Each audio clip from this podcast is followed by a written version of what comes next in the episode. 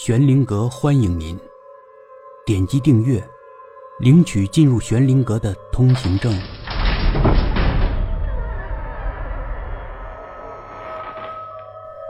程老笨，第四集，复仇。突然，这两个字涌入了程老笨的脑海。被欺负了一辈子了，程老笨觉得他应该做点什么。他不能就这么一直被欺负吧？那个坏人做了这么多伤天害理的事儿，也理所应当的受点报应吧。一旦这个想法抓住程老笨，程老笨就难以摆脱。他变得热血澎湃，难以自已。是的，就应该让那个家伙受到报应。程老笨在远离家乡的矿上打工，那家伙就趁虚而入。蒙骗程老笨这么多年，这样的坏家伙就应该受到报应，就应该受到惨烈的报应。那么，该怎么让他受到报应呢？程老笨设计了种种方案，但他又一一都否决了。要不报应太轻了，满足不了程老笨的愤怒；要不，就是超出了程老笨的能力。可能他做不到。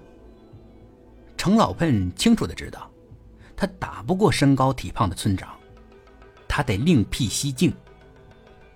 终于，他想起来，村长的院子里堆了不少的玉米杆儿。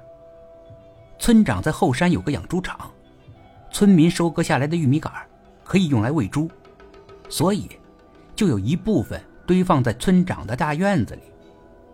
可以在夜深人静的时候翻墙进入院子，然后浇点汽油。也许村长的全家都逃不过去，全家人都睡觉呢，大火封门，他很难逃得出去的。这报应可以，这报应能平息程老笨的仇恨。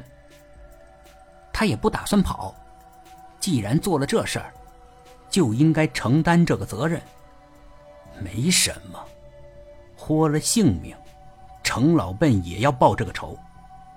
他要雪耻，要让他们都知道，即使是程老笨这样的老实人，忍耐也是有限度的。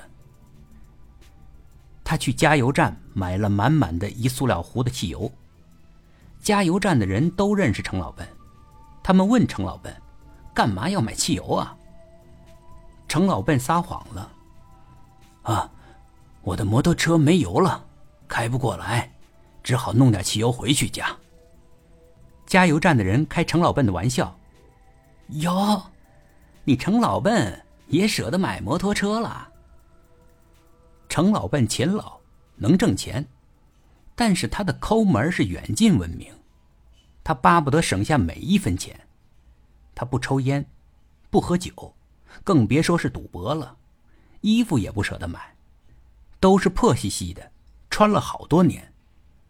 程老笨陪着笑，是辆旧摩托车，没花什么钱。程老笨把汽油放在家里，就带着小雨出来逛。你喜欢吃棒棒糖是吧？走，咱们去买。你今天想吃什么？爸爸都给你买。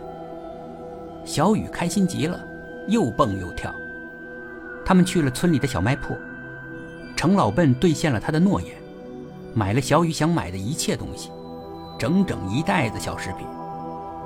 程老笨想了想，又多给了小卖铺老板一百块钱。老板挺诧异的，干嘛要多给一百块钱啊？